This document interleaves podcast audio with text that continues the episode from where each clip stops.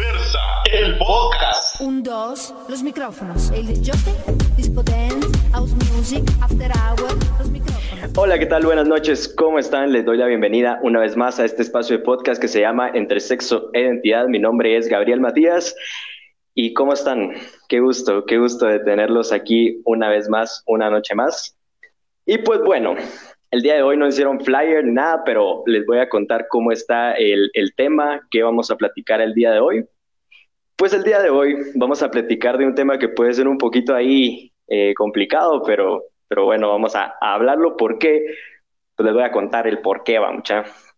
Este, ahorita que, que nos pusieron las, las nuevas restricciones, a mí como un ciudadano promedio se me vino a la cabeza este pensamiento de decir, wow, va, este, en otros países nosotros este, ya están ellos saliendo de esta situación, ya están eh, reactivándose de alguna manera, ya están superando esta pandemia que a todo el mundo le, le afectó y a nosotros pues todavía nos vienen a, a, a, poner otra vez las restricciones, vaya, entonces se me vino a la cabeza el pensamiento de decir, ¿qué, qué, qué está pasando, verdad? Y por eso es que el día de hoy quise hacer este tema que se llama gestión de la pandemia, para que platiquemos de eso. Es un tema que, que se me hace un poco este, eh, fuera de, de, de, lo que generalmente estoy pensando en el día a día. ¿va? ¿Por qué? Porque como ciudadanos eh, promedio nosotros vemos la información o nos llega la información que sale en los medios de comunicación, que estamos todo el tiempo en redes este, conectados y ahí es donde, donde recibimos este tipo de información. Y pues dije, mmm, quiero, quiero ver desde otro punto de vista, desde otra perspectiva. Quiero que alguien me quite la duda, quiero que alguien me diga así puntos clave de qué está pasando, por qué está pasando y qué pudimos hacer mejor, mucha. Así que para eso, el día de hoy les traigo un invitado hiper genial, eh, un amigo, de hecho, él es licenciado, licenciado en Relaciones Internacionales y aquel en sus redes hace cápsulas, cápsulas de información acerca de temas políticos. Y son estas cápsulas que son así bien concisas y te dan el tema y te dicen el tema de una manera clara y de una manera en la que todos nosotros, aunque no estemos metidos en el tema de política, podemos comprender. Y eso es lo que necesitamos. A veces lo que necesitamos es información correcta, información que sea dada con, con responsabilidad de alguna manera y la información siempre nos cae bien para nosotros entender el contexto en el que estamos, entender qué está pasando, entender todas estas cosas que, que, a veces nos vienen estas dudas de decir, pero ¿por qué? O sea, lamentablemente, Guatemala no es como que, ahí no quiero decir lo mejor o algo así, pero estamos de alguna manera siempre pues un poquito atrás de, de la jugada. Y entonces se, se nos, entra, nos entra la duda, decir en qué estamos fallando, qué está pasando. Así que por eso, el día de hoy quise traerles este tema que se llama gestión de la pandemia. Y si les parece, vamos a comenzar, no sin antes recordarles que nos pueden escuchar por nuestras redes sociales, que son Spotify y Apple Podcast. Por favor, síganos en la página de Facebook, síganos en Instagram, síganos en Twitter. Y pues nada, Aquí está nuestro invitado, mi amigo, amiguito, ¿cómo estás? Alejandro Calderón es licenciado en Relaciones Internacionales en sus redes sociales. Da información clara y concisa y hoy pues lo tenemos aquí invitado para que nos venga a platicar de este tema que estamos, o sea, no sé, como les digo, va como ciudadanos por medios, uno dice, pero ¿qué? ¿Qué está pasando? Y para eso necesitamos, amiguito Alejandro, Gracias por estar aquí vos. ¿Cómo estás? Qué gusto. Hola, hola. Eh, bien, Gabriel, gracias ahí por el espacio, por el, pues, por tomarme en cuenta. Estoy, pues, agradecido siempre con poder compartirle a la gente lo poquito que sé. Yo siempre sé que, y digo, y solo quiero antes, Guatemala sí es lo mejor. Lo que pasa es que no tenemos a los gobernantes, a los mejores gobernantes. Entonces no podemos explotar el país que tenemos. Y, y sí, o sea, yo intento explicarlo de una manera fácil. Eh, sencilla, la verdad. Eh, ¿Qué está pasando? Porque sí me he dado cuenta que hay mucha desinformación, eh, mucho amarillismo. Eh, si algún partido político lo habla, es obviamente sacando ventaja hacia sí mismo o los nuevos. Entonces, no solo lo hago yo, eh, he de mencionar que lo hago con una muy gran amiga, eh, Jackie, Jackie Estrada, y los dos lo hacemos.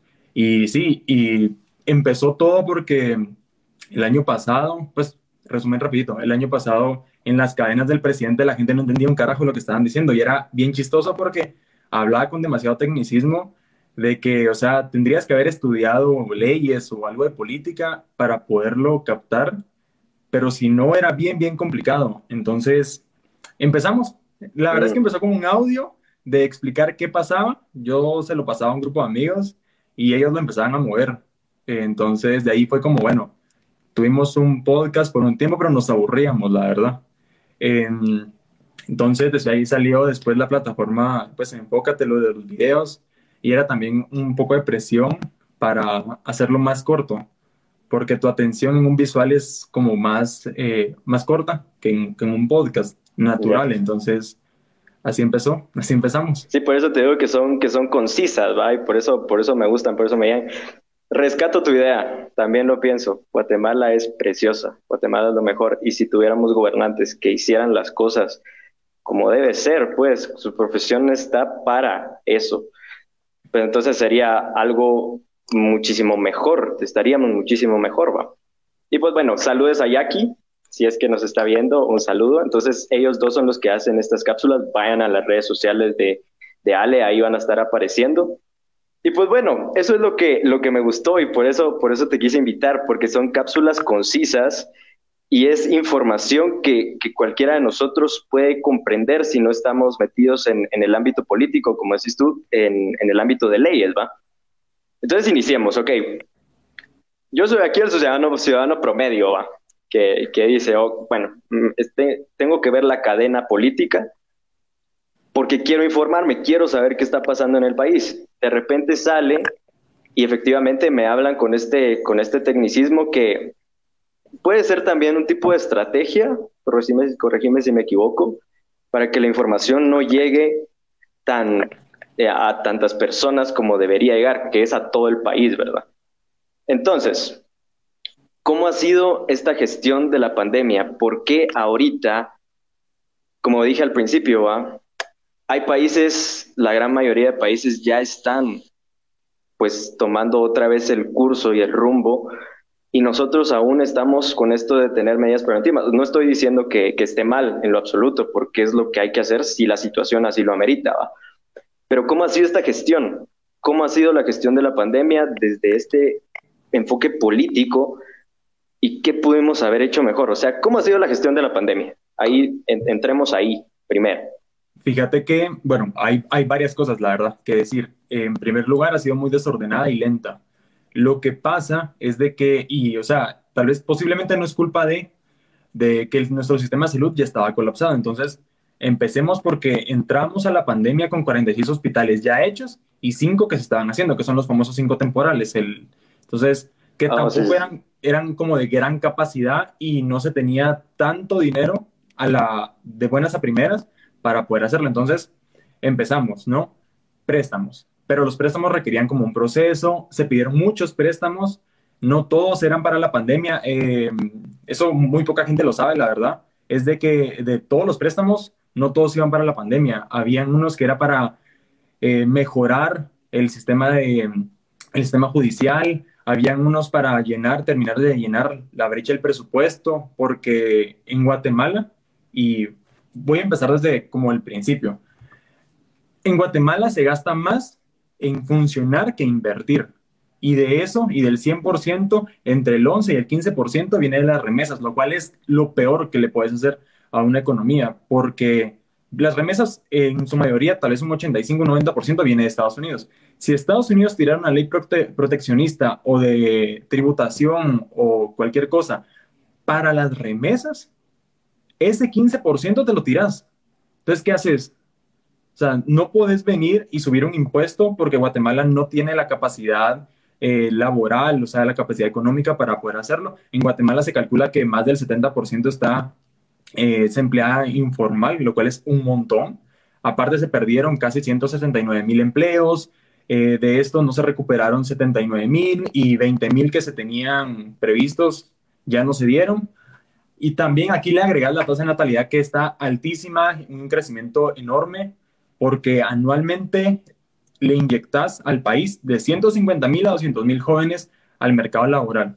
Entonces, lo que hace solamente es empezar a crecer como esta brecha de inequidad, de, de diferencia, para que la gente no pueda. Entonces, no puedes tener una recaudación si no lo invertís de una manera correcta. O sea, tenés a un montón de instituciones hablando como de, de pandemia.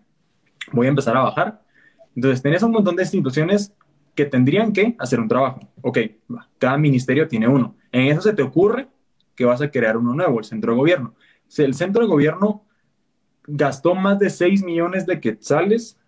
El famoso director, Miguel Martínez, él tenía un sueldo de 50 mil, de 40 mil a 50 mil. Eh, entonces, no hacía sentido, pues, o sea, el centro de gobierno repetía muchas funciones de la vicepresidencia y de ministerios. Este era como un superministerio.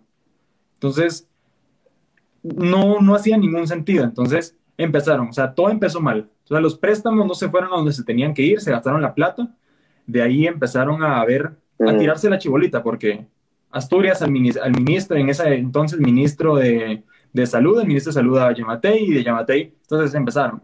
El vicepresidente... ¿Y esto fue año 2020? Ajá, el año 2020, el año pasado. Ah, okay. Es cuando empezamos. Eh, el 3, mira, pues el 3 de marzo empezó, empezó el, estado, el primer estado de prevención, estado de calamidad. El 15 se detectó en la famosa cadena el showcito de que lo llamaron y que sí, que no, y el primer caso. Entonces tenés de que todo lo volviste un show. O sea, todo, todo lo de la pandemia lo volviste un show. Entonces la gente no te lo creía, porque era muy de lo mismo. Y por eso tenías a la gente que se mm. jugaba en los hospitales, eh, la gente que no quería ir, tenías a gente que quería quemar hospitales que veían casos de COVID, eh, gente que no decía, era como un secreto, ¿no? Tener COVID. Entonces, porque... Sí, alarmismo total, ¿va? Entonces, ¿qué pasaba? Entonces se creaba un estado de pánico. Va, entonces después de eso, agregale no gastabas como tenías que gastar. El famoso contrato de, con Rusia, que tiene meses de retraso, de nos tendrían que haber llegado el 50% de las vacunas, se compraron 8 millones, tenía que llegar cuatro y llegaron 150 mil.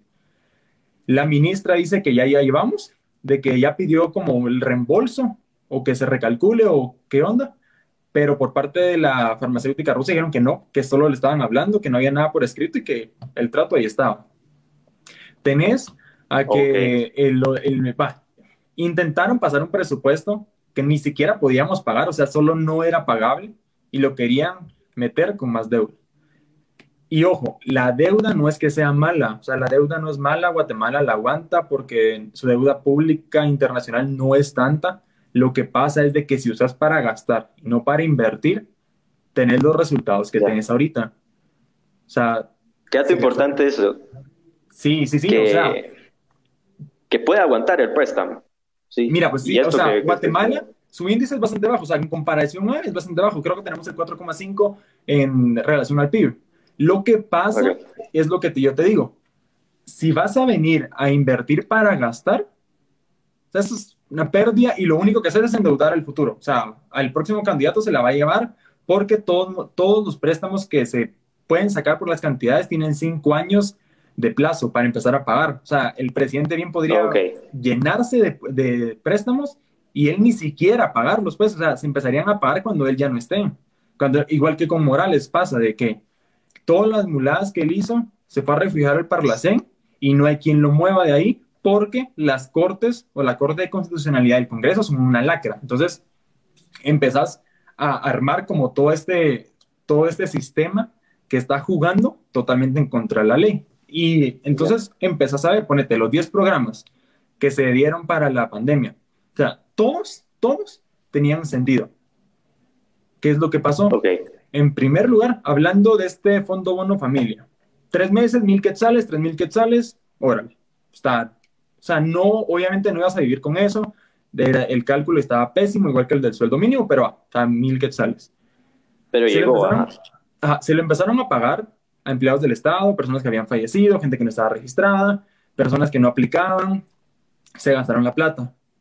¿Cuál fue el término? Dos de mil quetzales y el último de 200. O sea, de ahí te das cuenta de que el cálculo inicial estaba mal, así pésimamente hecho, porque ellos tendrían que haber tenido, y aquí empieza, mira, pues, el censo está mal, o sea, todo el mundo sabe que está mal, nadie, eso no es un secreto. No saben cuántas personas... Sí, eso te iba a decir, que lo, todo lo, perdón, que todo lo que estás diciendo es ese conocimiento popular que todos tenemos, que todos como que intuimos que es algo que decís préstamos y toda esta onda, pero ¿qué están haciendo? ¿Cómo están haciendo? Hablabas de este bono familia que ahorita ya, pues, vemos, como tú decís, eh, que, que no, y ahorita me platicabas de, de, de, perdón, ¿qué me estabas diciendo de último después de, lo del bono? Ah, de la parte del censo, perdón, perdón, del censo. Pues, Ese es otro tema importantísimo. Cuando no tenés una cantidad exacta no sabes cuántas personas están y cuántas personas tienen necesidad, obviamente no puedes cubrirlas. Eso es, eso es así. O sea, si no sabes que hay 10 personas en un lugar y querés llevar pasteles, o sea, no, obviamente, a menos que le calcules muy bien, vas a llevar 10 pasteles exactos. O llevas más o llevas menos. Pero en el caso del dinero, siempre es menos.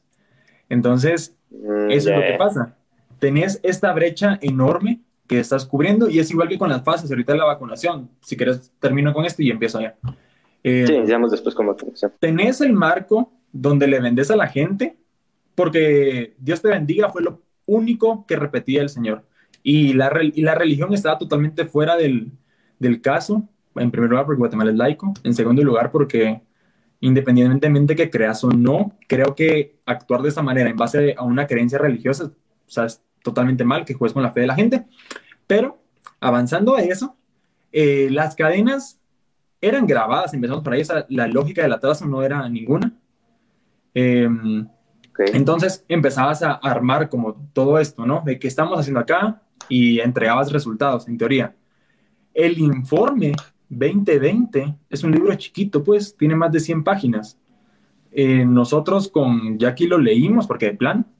Y sí, o sea, yo le decía, mira, este cuenta como mi primer libro, pues, porque era... Y, lo que, todo está resumido ahí. Ese es el resumen. O sea... Y es... Ah, ok. Ajá, ese, ese es el... Y en primer lugar, o sea, a mí me lo mandaron. No, yo nunca lo vi publicado en alguna parte, en un link de descarga. No es público. Ajá, no es público.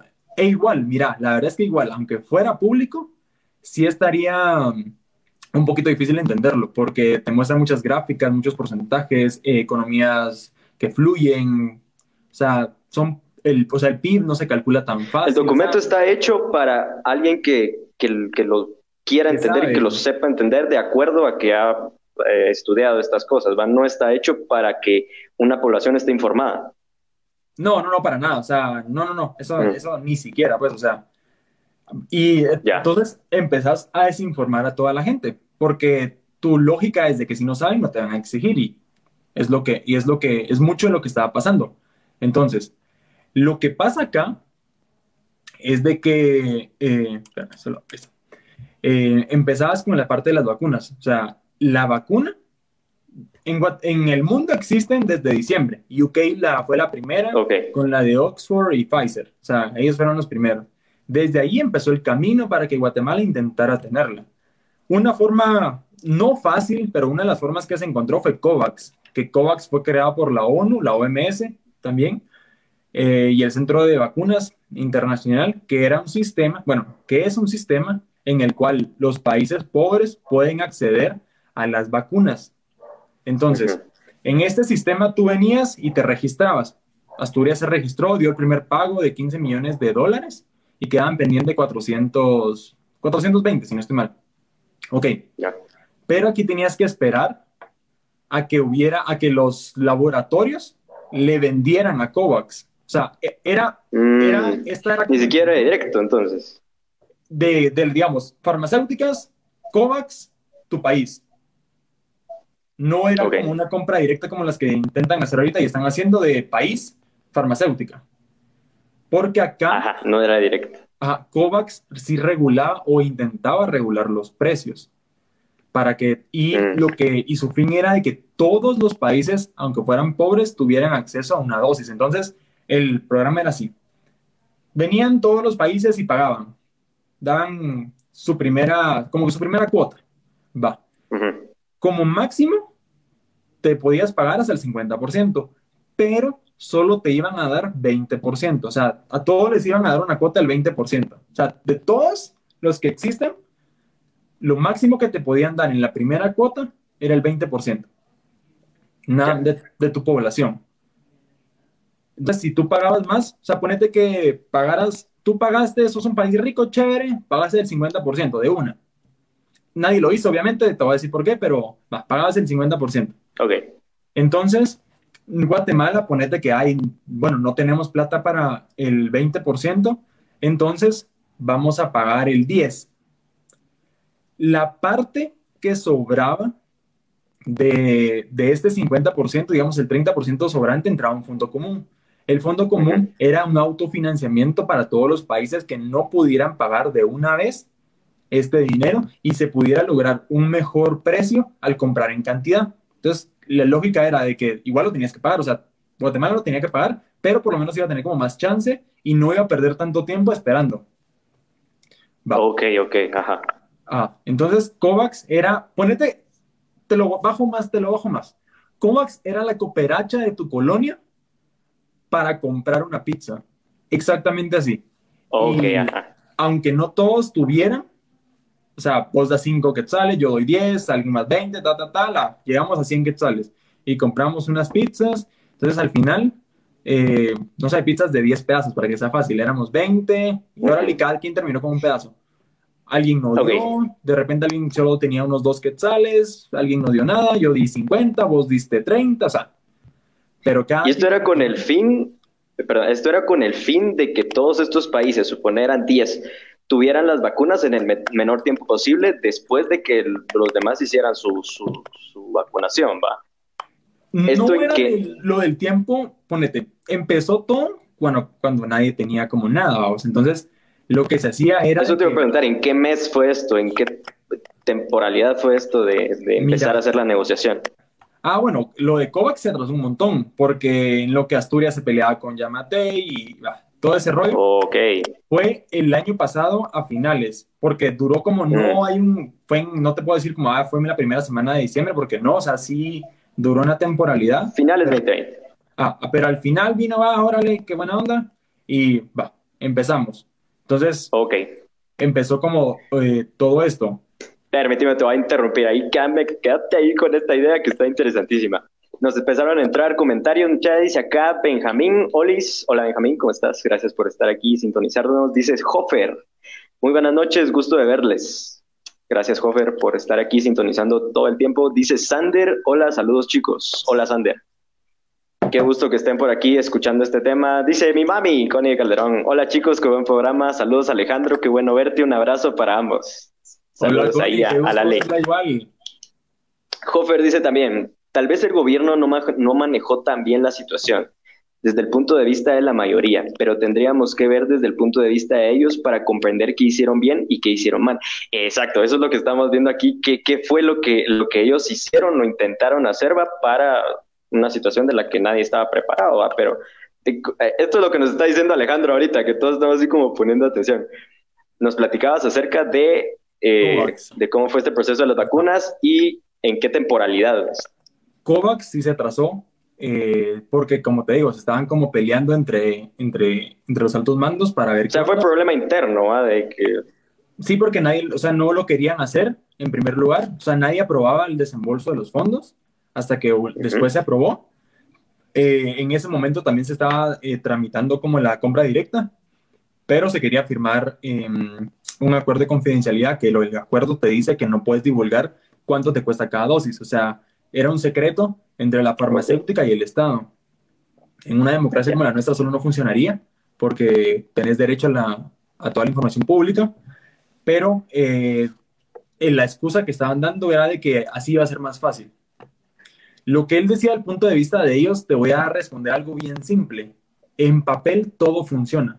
O sea, vos podés poner en papel cualquier cosa y te va a funcionar. El socialismo eh, funciona en papel, el comunismo funciona en papel, eh, los planes de gobierno funcionan en papel. Lo que pasa es de que no hay un cómo, cuándo y quién. Entonces, no puedes... ¿Qué es lo más importante para llevar a cabo un plan de acción? Fíjate que bueno, ahorita haciendo, haciendo una, un pequeño paréntesis solo para que le agarres onda. Hay un candidato que mencionaba el que con su gobierno sí iba a haber agua, pero no, no puedes, en primer lugar no puedes asegurar eso porque el agua es bien limitado, el agua dulce. Entonces... ¿De dónde era el candidato? No, no, eso no te lo... Eso no... Ah, bueno, bueno, porque tengo una idea, pero si no se puede decir, mejor no. Ah, ¿De dónde está la problemática del agua? ¿va? Sí, entonces va, ponete. Había, entonces venís y te dicen, va, y vos vivís en un lugar donde no hay agua. No tenés mucho conocimiento, Ok. conoces lo mínimo y vas a votar. Órale. Va, bueno, él me dijo que va a haber agua. Pues yo voto por él, pues, o sea, me dijo que va a haber agua. Pero ¿cómo, en primer lugar, cómo la va a generar, vamos? O sea, es, o sea, Japón está, Está prometiendo algo que no tiene control. está haciendo maravillas para volver, y China está para volver sus ciudades ciudades esponja y absorber el agua de lluvia. Y tiene unas mega plantaciones. Dubai que hizo una dese- desalinadora que era para quitarle la sal al mar. Y lo hacen re bien. Pero ponete, o sea, Guatemala no va a poder hacer eso, no puede hacer ni siquiera mallas permeables. Ni siquiera han podido ver qué hacen con el corredor seco, que cada vez es más grande. O sea, no le van a traer agua a tu ciudad, eso seguro que no va a pasar Ya. a menos que te digan cómo lo van a hacer, cuánto te va a costar. Lo que vamos es el plan de acción y que no tienen los medios ¿va? para hacer lo que están prometiendo. Exacto. Dice acá Richard Castillo, el candidato de los huacales y bañarse con agua fría tono. Fíjate que esa uno. connotación era más para demostrar su humildad para el problema del agua y que él era parte del pueblo. Sí.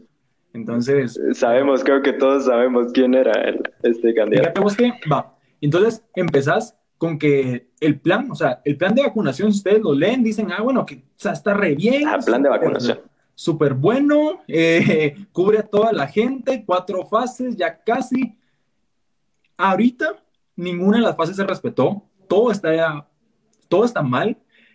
Anteayer, si no estoy mal, empezó la inscripción de las personas de 40, de 40 años en adelante. Sí, sí, sí. Ellos son de la fase 4. O sea, no hemos terminado todavía de la fase 1. Se tiraron la fase 2. Platícame cómo estaba eso de las fases. Cu- ¿Cuál era el plan de las fases de vacunación? Se dividió, depende cuál era como tu rubro, por decirlo de alguna manera. Quiénes Ok. estaban más expuestos, quiénes no. Entonces empezaron. Ponete la fase 1, todos los trabajadores de salud que tuvieran Ajá. o no tuvieran pacientes de COVID. Fuera como salud, primera línea, vas. Em, estudiantes de medicina de último año, no de los patojos que, se, que, estaban, que llevaban dos meses enfrente de una computadora que igual los vacunaron. No, la gente que estaba ya en último año y que asistía a los hospitales. Al hospital. Ajá, Ok. Porque de plano, pues, el cuerpo... Esa era fase socorro- 2. No, esa es la fase 1, sigo en la fase 1. Aún O sea, se dicen. Ok. Es que la- la- las fases tienen a veces como, como varias, varias personas. Ah, Eh. Todas las personas, Personal de salud. adultos mayores que estuvieran internados, ya sea en asilos o hospital, o sea, cualquier cosa. Y, y también, obviamente, la parte administrativa, o sea, siempre salud, hospitales, pero la parte administrativa. Eso era en la fase 1. O sea, de ahí Y no tendría que haber sido en. No hay una Eh, temporalidad. o sea, las primeras. No había temporales. No, no hay una temporalidad porque dependen todavía de cuántas vacunas hay disponibles. Guatemala es el Mm. penúltimo país en toda Latinoamérica de las vacunas y solamente nos gana Venezuela. Entonces, o sea, estamos Imagínense pateadísimos, menos del 5% de la población se ha vacunado, que es, o sea, es muy poco, muy, muy poco. Eh, empiezan a entrar cargamentos y es, todas son donaciones. O sea, no, no tenés un control de eso porque India donó, México donó, Estados Unidos donó, Israel donó. Eh, ya nos, nos mandaron cierta cantidad de COVAX, después vinieron las Sputnik, la, la primera y segunda dosis. eh, México va a volver a hacer Ya. otra donación. Entonces, empezamos a vivir en base a donaciones. O sea, todas las primeras fases o la primera fase era una donación. O sea, esa no te la, que no te la Por eso es totalmente inestable. ¿va? Ajá. Ajá. Entonces, en va. Entonces, de la nada, ellos asumieron que ya estaba, o sea, órale, y empezaron fase 2. 50 para arriba y personas con enfermedades terminales. No están todavía, vos, o sea, no, no la terminaron y justamente salió la noticia, si no estoy mal, hoy en la mañana o ayer, de que están teniendo problemas con el Instituto de Pacientes de eh, Renales, que no hay modo que los terminen de vacunar que ellos son, obviamente, ellos entran en estas, en estas enfermedades terminales para que ellos puedan estar viendo esto. Entonces, va. Se tiraron la fase 1, hicieron un híbrido como fase 1-2. Entonces, de la nada, cayeron a la fase 3. O sea, de la nada. Sí, la noticia está que, que estamos en, en, en, fase 3 y que ya todo el personal de, de, riesgo, personal de salud y todo, todo vacunado. Supuestamente debería haber sido que nos traían vacunas, sino que todo ha sido donación. ¿va? Eso es de conocimiento público, sin embargo, no tan específico como estás diciendo ahorita. Fíjate que, bueno, es que no, ni siquiera te podría decir vamos en fase 3 porque este es un híbrido. O sea, ahorita ya tenemos mezcladas todas las fases. Todas, todas las fases están mezcladas. Porque la última fase, o sea, solo falta una, que somos nosotros, las personas de 18 a 39 años. Entonces, o sea, eh, todavía esa fase no la han abierto, porque empezaron las inscripciones para las personas de 40 años, que siguen siendo fase 4. Fase 4 se dividía en dos. Pero regreso a fase 3 para irnos en orden. La fase 3 tenía todos los trabajadores de salud, eh, obviamente que quedaron como rezagados, y de seguridad entiéndase PNC, PMT, eh, parte del ejército y el sistema penitenciario. Va, órale. Los trabajadores de las municipalidades, porque obviamente también estaban afuera. Y aquí alguien estaban los maestros, los maestros en todos los niveles, porque tienen la idea, la pendejada de que quieren mandar a los niños al colegio. Y esta onda sí le voy a tirar porque me parece una gran irresponsabilidad poner en peligro a los niños y el producto o, lo, o, lo, o donde decir que fallamos es de que los niños empiecen a morir o empecemos a socar los hospitales. O sea, ese es nuestro mm. punto de quiebre de decir, ah, sí, no va, sí fallamos con eso. Sí se hizo mal. O... Ah, no, entonces con eso no se puede jugar, pero bueno, ahora. Igual si dicen que fueron las manifestaciones de los papás, literal, habían como ocho pelones pues manifestando que abrieran los... O sea, esa gente, no, si no quiere cuidar a sus hijos, no los tiene, pues, pero bueno. Eh, okay. Y trabajadores del sector justicia. Era fase 3, muy chévere y todo ¿va? Entonces vos decís, ah, bueno, okay. ya vamos con lo de los 40 porque ya las tenemos completas, o sea, no, man, o sea, no. Situación actual de, del país es que no hemos terminado ninguna de las fases y sin embargo todas se juntaron y esas son las, las, la, los resultados. ¿va? Entonces la fase... Menos Perdón, la última. la, sí, de plano. Ajá, o sea, los jóvenes todavía no. Pero sí ha habido como mucho desorden. Ponete yo personalmente conozco a varias personas que no hacen ni un carajo de su vida y están vacunadas. Por algún conecte, por cualquier cosa. Vamos. Esa es otra cosa, que se mueve por conecte la situación también. Intentamos tirar una denuncia, he de decirlo, con un amigo, porque nos enteramos de que en un sanatorio estaban metiendo a Mara, vamos a ver por qué. Pero no logramos conseguir el nombre del sanatorio, entonces solo así no se podía. Sí. Entonces, bueno, entonces, sí, decime, decime. No, no, dale, decime, dime. Porque si no, que iba a, a, Ahorita nos, nos, estás dando puntos interesantes y claves y, y, regreso a lo que dijiste al principio, que ha sido lenta y mal manejada, ¿sí? Que hay cosas que no están en nuestro control, que no están en control de, pero que pudieron hacerlas mejor, ¿va? Entonces, pasamos, que los puntos eh, clave han sido lo que nos dijiste al principio, que estuvo quizá mmm, puesto en papel, pero no funcionó, que han hecho las cosas que mmm, tal vez no han sido las mejores, que estamos a merced de que nos donen y estamos a merced de todas estas cosas y por eso las fases de vacunación, el problema de, del país, pues es de ir al inicio de, de este podcast para conocer a fondo. Dice acá César, mi papi. Yo ya soy un viejo de más de 60, 60 años, pero espero que cuando ustedes, los jóvenes, lleguen al poder no se vayan a corromper. Sigan haciendo estos análisis políticos inteligentes y éticos. Saludos, Alejandro. Y te mandan un saludo. Dice por acá Joel, a decirme Chito, porque allá por su tierra tienen el canal seco, y casi no llueve. El populismo de Bukele ha infectado a los de Oriente. Dice. Hofer, una pregunta. ¿Ustedes creen que el gobierno debería tener un plan en caso de emergencia? Por ejemplo, en este caso de la pandemia, ¿no creen que deberían haber tenido un plan? ¿Debería haber tenido un plan de emergencia? Debería haber tenido un plan ¿Cómo? de emergencia, pero no específico eh, a esto. O sea, nosotros tenemos un plan de emergencia para desastres y no sirve para nada. Y tenemos un seguro en contra de desastres también, que no sirve para nada. De las, de la, las últimas eh, noticias que se dieron, que para las personas que perdieron las casas en las eh, en las tormentas Iota y Eta, dos sí. casas se han hecho. de lo que el seguro dio, porque sí, o sea, o sea, Guatemala sí está en un punto bastante frágil, somos un país tropical y, o sea, nosotros somos, eh, los terremotos hacen bastante, entonces sí tenemos un seguro en contra de desastres, eso sí lo tenemos, pues, pero mira, todo va a empezar, vos puedes tener lo que querrás, o sea, vos puedes estar, puedes ser el país mejor preparado, como lo era Australia, Australia es un caso magnífico, aunque ahorita ya tienen problemas porque la nueva COVID Delta ingresó y perdieron un poquito el control, pero lo que tienen ellos es que son muy ordenados. Ellos dividieron a su país en regiones. Cada región eh, está sectorizada, clasificada, ordenada y llevan, o sea, full control. Entonces, vos venís y tenés sectorizado. Entonces, tenés un caso en sector 1, pongámosle, pongámosle números, sector 1. Entonces, lo que haces es cerrar sector 1, no toca sector 2, 3 o 4.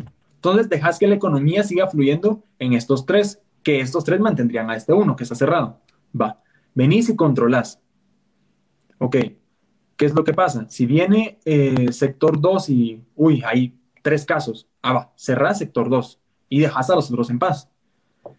¿Qué fue lo primero que hizo? Cerrar fronteras. Ellos no aceptaron a nadie, vos, o sea, a nadie que no fuera australiano. Y ahorita lo que abrieron fueron fronteras que tuvieran la misma condición que ellos. Nueva Zelanda, Japón, o sea, no Guatemala. Pues. Cierto. Eso es un buen ejemplo. Bueno, este es un tema súper extenso y creo que también vamos a estar de acuerdo en eso, que el tema economía también es otro factor que influye en, en este sentido y que Guatemala también es muy frágil en ese sentido, que pues no tenemos un, una como te dijera, una colchoneta de decir, ah, puedo quedarme en mi casa sin salir a trabajar porque el gobierno o alguna institución me va a dar a mí para que... E, estamos en ese punto de que es, es, mm, es, es complicado. Es, difícil. ¿Cuál sería tu, tu, punto de vista acerca de eso? Guatemala. Guatemala, mira, pues es que Guatemala no es que sea pobre, sino que solo está mal administrado. Y, y hay como, o sea, yo, yo estoy totalmente en contra como del socialismo y el comunismo, y apoyo como el capitalismo, el, el normal, pues, pero hay riqueza concentrada en muy pocos lugares. Entonces tenés de que el último informe que salió diciendo Yamate era que subimos un 4,5% de, de economía y bajamos un 4,9%. He de decir, no estoy seguro, sé que no puedo ser demandado si, si digo que no estoy seguro. Em, no, esa onda es bien delicada, te lo digo, te lo digo por experiencia. Eh, entonces, Entonces venís y... Pero igual, tenés casi el 50% de los niños desnutridos, con desnutrición crónica. Sos el cuarto país en el mundo y el, y el primero en Latam, pues Latinoamérica. Eh, uno de cada dos niños padece desnutrición. Em, en el año, en los últimos registros, ya se habían muerto 22 niños de desnutrición. 10.000 escuelas no tienen agua. Eh, solo se tiene cubierta con luz el 88%, un poquito más del 88% de casas, aunque de ley tendrías que tener pues, los servicios básicos. Eh, entonces, ese 4.5 está puesto en, donde, en donde solo había que hacerlo crecer, pues no había que generar absolutamente nada. Hay una hidroeléctrica, hay cinco hidroeléctricas en un solo río en Alta Verapaz. Y Alta Verapaz es de los departamentos más pobres entonces, ¿de qué sirve tener tantas hidroeléctricas? Aunque ambientalmente no tiene ningún sentido, pues le quitas la corriente al río, o sea, la hidroeléctrica no es mala en sí. Lo que pasa es de que le quitas la corriente al río, entonces, para que siga fluyendo y siga generando en la siguiente, tiene que haber fuerza. Entonces, ¿qué hacen? Ellos lo tiran, los sedimentos se van y no, no pueden haber peces, entonces la gente que vivía de la pesca se muere. Eh, hay más enfermedades porque la gente toma agua de ahí y con todos los sedimentos, el agua naturalmente puede autofiltrarse, pero eso ya es un tema ambiental, pero... Que, sí, son temas extensos que uno quisiera seguir, pero, pero bueno, rescato dos cosas importantes que acabas de decir, que ese dinero fue puesto en donde no había necesidad de donde solo hubo crecimiento, sino no había necesidad de, de decirme una palabra porque se me acaba de ir. Eh, está mal eh, administrado, es que está mal administrado.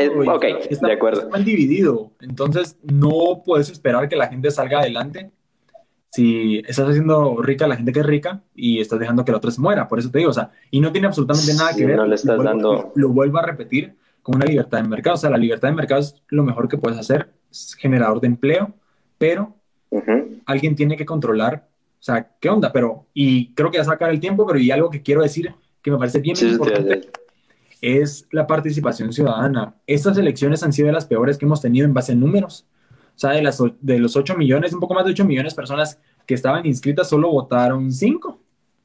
Y de estas, o sea, estamos hablando de que, eh, bueno, aparte de los votos en blanco que no sirven para nada, dejen de hacerlo. Los votos nulos tampoco, dejen de hacerlo, por favor. Eh, porque igual no sirven para nada. O sea, es mentira eso de que voy a anotar el nombre y ellos se van a dar cuenta de que yo estoy en yo que nadie me representa, porque eso solo no pasa. Lo que haces es que como que ayudas indirectamente al que va ganando, al que va punteando. Mm. Entonces, tenías a 5 millones de personas votando, que representan una participación de un 61%. Entonces, el 61% de personas en la primera vuelta y el 42% en la segunda. Estás hablando que menos del 50% de la población puso a esta gente, pues al, a nuestro presi ahí. Es que eso es importantísimo, saber de dónde es que, cómo, funciona a, profundidad todo eso. Pues bueno, ese será el otro punto y cabal me lo, me lo acabas de, de, de plantear, que te iba a decir que ese es otro punto clave, la administración es, es, es, mala. Y bueno, pues sí, como, como decías, ya se nos está yendo el tiempo. Entonces, quisiéramos que tuviéramos más porque es súper interesante este tema. Gestión de pandemia. Vamos a empezar, vamos a leer los últimos comentarios. Dice acá Joel, me duele mi Guatemala. Acá donde vivo tengo cerca a Walmart y ni fila hay que hacer. Al principio hasta te regalaban un 6 de cerveza para animar a la gente a vacunarse. ¿Qué está pasando? Dice acá Sandra Jiménez. Hola Sandra, buenas noches, ¿cómo estás? Saludos chicos. Muchas gracias. Esa persona no vive en Guate. ¿A ¿dónde fue? No, no, ¿Qué no. Walmart era? Va a estar como en los estados o en México. Sí, que te regalan una entrada al estadio por ir a vacunarte.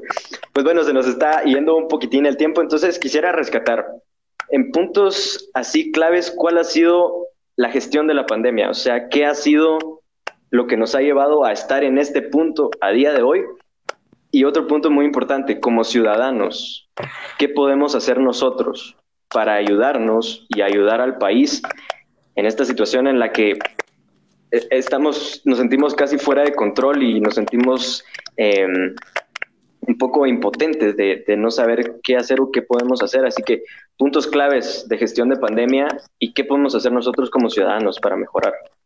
Mira, eh, si yo tuviera que resumir, es que ha sido muy desordenada en base a responsabilidades, en base a dinero, en base a tiempos. Em, no le tomaron la importancia de plano necesaria. Mucha gente se, la, como te digo, se, la, toda la responsabilidad. No, en teoría, o sea, el COVID tendría que haber hecho como más, pero solo no. Entonces, el desorden, yo diría que es eso, y porque no hay nada, o sea, no hay nada, no hay un tiempo específico, no hay vacunas en específico, están llegando, llegan, llegan, llegan, pero o sea, al final del día no sabes ni cuándo te va a tocar, cuándo te va a tocar a vos. Eh, creo que un medio de comunicación hacía un cálculo de que íbamos a terminar de ser vacunadas hasta el 2038, al ritmo que íbamos. Y un periódico en España más o menos hizo el cálculo por ahí. Entonces, ¿qué podemos hacer? Como decidieron no salir a votar, entonces tenemos que armarla, armarla de otra manera en primer lugar, seguirte cuidando, ¿no? Entre más contagios haya, más jodidos vamos a estar. Estamos prácticamente en rojo todo el país. Entonces, lo que es puramente necesario, se hace, lo que no, no. Eso es la lógica. Las medidas de seguridad se tienen que seguir acatando. Eh, no compartir eh, cualquier información que vean. Yo creo, eso es bien importante qué bueno que me recordé, porque mm, a, mí me, a, mí me, llegan un montón de cadenas de gente que de, una señora sí le dijo como, mire, están mandando esas cosas porque el lunes creo que estaban mandando de que ya los de 40 años, que inscríbanse, que se van a acabar. Mire, señora, lo que está haciendo es saturar la página para la gente que sí se puede inscribir. Entonces, desinformación, no la, o sea, si ustedes no pueden comprobarla de alguna manera, no es de un medio fiable, y ojo, no todos los medios de comunicación populares son fiables, eh, no la compartan, no generen pánico, eh, cuídense, o sea, cuídense mucho, pues. Eh, no sé, voy a dárselo como, como, un minuto, solo porque está como de moda lo de renuncia de Yamatei, y solo quiero tocarlo así, ahí rapidito. Em, Dale. Lo que pasaría sería de que viene y renuncia, sube el vicepresidente, pues la verdad es que ni ha hecho nada, pues. Entonces, si renuncia a mi nombre presidencial, tienen que poner a, a uno, a un interino o a uno para ver quién lo pone, el Congreso. ¿Ustedes confían en el Congreso? Entonces esa pregunta se tienen que hacer. Entonces, ¿qué pasa? Hacen una, hacemos una no sería muy... hacemos una marcha y una manifestación y los contagios se, se, van. O sea, si la gente no se cuida, si la gente no se cuida, no digo que no va a salir, porque en el presupuesto ahí me tenían en el parque sacándole todo, pero con todos los cuidados y distanciamiento y así. Entonces, eh, es muy, yo creo que es muy, muy importante entender de que cada ciudadano tiene una responsabilidad ahorita en la pandemia. Dejen de ver a países europeos, a Estados Unidos, a, a países asiáticos, porque Guatemala no está ni cerca de ellos. Entonces, la comparación es mala, como bien decías, porque, porque algunos ya salen o, o alguna otra cosa. Eh, porque su gestión fue mejor, o sea... Sí, es una duda que, que uno quiere aclarar y que efectivamente, como decís vos, no podemos comparar. Ellos tenían personas que lo estaban haciendo, la Unión Europea se, o sea, lo hizo, lo hizo bastante bien, Estados Unidos es Estados Unidos, pues ahí hay varios eh, centros farmacéuticos, entonces lo pueden hacer. Ya pero hasta que Guatemala no tenga por lo menos un 70%, vos no puedes decir que la vida está vuelta a la normalidad. Y si tuviste la suerte de ser vacunado, igual, o sea, mascarilla, porque puede ser contagioso aunque a vos no te pase nada. Entonces creo que es empezar a ver eso. Y, ajá, empezar como desde vos, qué responsabilidad vas a tener para las demás personas, para vos mismo, eh, informarte. Yo creo que no hace nada estar leyendo un par de noticias. Exacto. Esos son, creo que, que, los puntos clave, los puntos clave, eh, informarnos y, y acatar, ¿verdad? Este, así que todos estamos juntos en esto y lo que haga cada quien que sea en pro de mejorar siempre va a ayudar. Pues con esto concluimos porque ya se nos fue el tiempo. Muchísimas gracias Alejandro por, por darnos este, este análisis. A todos ustedes quiero recordarles que en sus redes hace este tipo de cápsulas en donde podemos eh, recolectar una información, que no digo que es un medio de comunicación y creo que por eso es que me gusta que es, es, un, es un par, pues, mi amigo, ¿cierto? un amigo que me está diciendo cosas que él sabe y ha investigado y que hace estas cápsulas para que yo también esté informado acerca de estos temas. Entonces, muchas gracias Alejandro. ¿Algo que quisieras decir para terminar? eh, salgan a votar, hombre, no la jodan, no nos jodan más, en serio, en serio, y se los digo en serio, si no se han empadronado, denle, hombre, tomen la responsabilidad, tomen la ciudadanía, estamos bien jodidos ustedes, y, ese es el resultado de, de diferencia. Entonces, hombre, denle con todo. La clave es unirnos, mucha. Y pues bueno, muchísimas gracias a todos ustedes por conectarse, por estar aquí en este espacio de podcast. Quiero recordarles que, bueno, con Alejandro tenemos otro tema ya, ya en marcha que en un futuro lo vamos a tocar y que también es un tema que a mí me ha entrado la duda y ya que tengo acá a una persona que reconoce y que sabe estos temas, pues entonces también se lo diré para que nos venga a dar este análisis, así que esperen este siguiente programa. De mi parte, muchísimas gracias por estar acá. Quiero recordarles, como al principio, que nos pueden escuchar por Spotify y por, por Apple Podcast, que le den like a la página de Facebook, que nos sigan en Instagram, nos sigan en Twitter a seguirse cuidando y a unirnos, que todos estamos juntos en esto. Muchas gracias por estar aquí. Este espacio se llama Entre Sexo e Identidad. Mi nombre es Gabriel Matías y muy buenas noches. Chao. Buenas noches. Diversa, el podcast.